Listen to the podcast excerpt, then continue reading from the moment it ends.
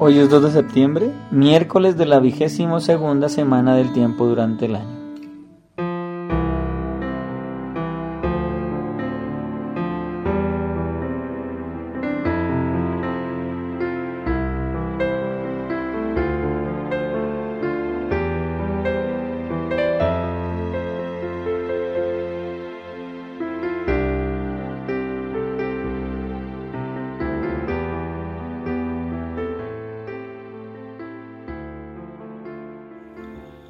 Lectura del Santo Evangelio según San Lucas. En aquel tiempo, al salir Jesús de la sinagoga, entró en casa de Simón. La suegra de Simón estaba con fiebre muy alta y le pidieron que hiciera algo por ella. Él, de pie a su lado, increpó a la fiebre y se le pasó. Ella, levantándose enseguida, se puso a servirles. Al ponerse el sol, los que tenían enfermos con el mal que fuera se los llevaban, y él, poniendo las manos sobre cada uno, los iba curando. De muchos de ellos salían también demonios, que gritaban, Tú eres el Hijo de Dios. Los increpaba y no les dejaba hablar, porque sabían que Él era el Mesías. Al hacerse de día salió a un lugar solitario la gente lo andaba buscando, dieron con él e intentaban retenerlo para que no se les fuese. Pero él les dijo, también a los otros pueblos tengo que anunciarles el reino de Dios. Para eso me han enviado. Y predicaba en las sinagogas de Judea. Palabra de Dios.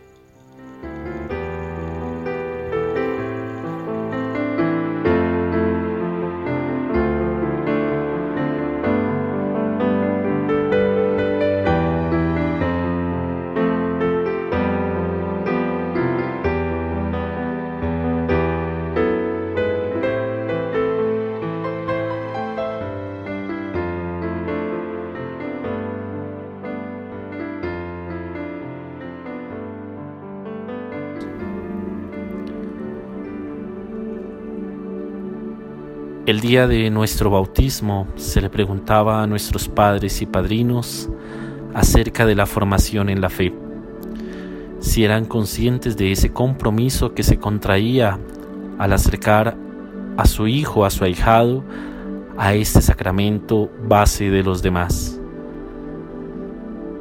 Y la educación en la fe consiste en dos cosas. Enseñarles a estos niños a amar a Dios y amar al prójimo. Hoy encontramos a un Jesús en acción.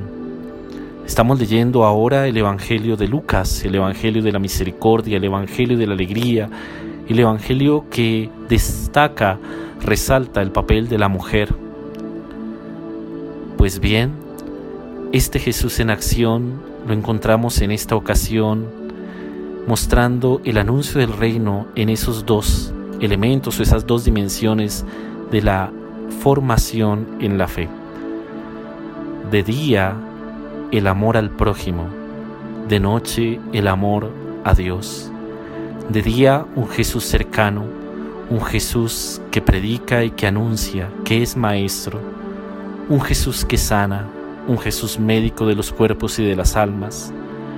De día, un Jesús taumaturgo, un Jesús que exorciza, que libera, que devuelve a la persona al estado de comunión con Dios. De noche, un Jesús en la intimidad con su Padre Dios. Un Jesús en oración. Nuestra vida tiene que ser en esas dos dimensiones. De hecho, son dos caras de una misma moneda. El amar a Dios y el amar al prójimo el servir a los demás, el encontrarnos en oración permanente con nuestro Padre Celestial, nuestro Creador. Entremos en oración. Te alabamos, Padre, porque Jesús pasó haciendo el bien y curando a los oprimidos por la enfermedad. Con sus milagros en favor de los pobres y enfermos inauguró la esperada salvación de tu reino para el hombre que tú amas con ternura de Padre Su ejemplo nos estimula al compromiso cristiano en favor de la liberación de los más abandonados. Por eso hacemos nuestros los gozos y esperanzas, tristezas y angustias de los hombres de nuestro tiempo, especialmente de los pobres y de cuantos sufren. Acógenos a todos en la fiesta de tu reino. Amén.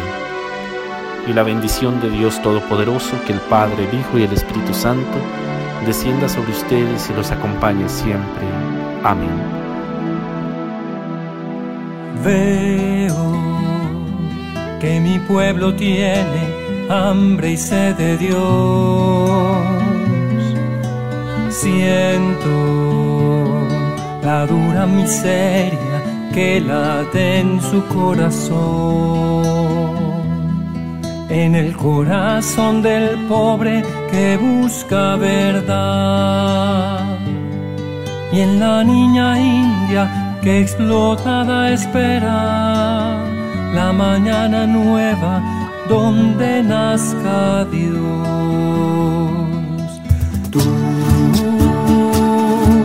que sigues los pasos de Cristo Jesús, consuela a mi pueblo, consuela mi pueblo, que esta sea tu misión espera de ti tu amor y perdón, tu entrega entusiasta y tu compasión.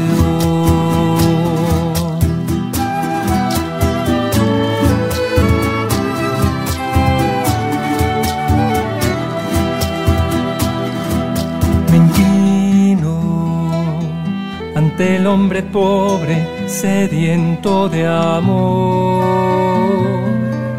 Me postro bajo las estrellas delante de Dios. Orando escucho atento cuál es mi misión. Él pide anhelante compasión y amor compasión y vida, eso es redención. Tú que sigues los pasos de Cristo Jesús, consuela a mi pueblo, consuela a mi pueblo, que esta sea tu misión. Espera de ti tu amor y perdón, tu entrega entusiasta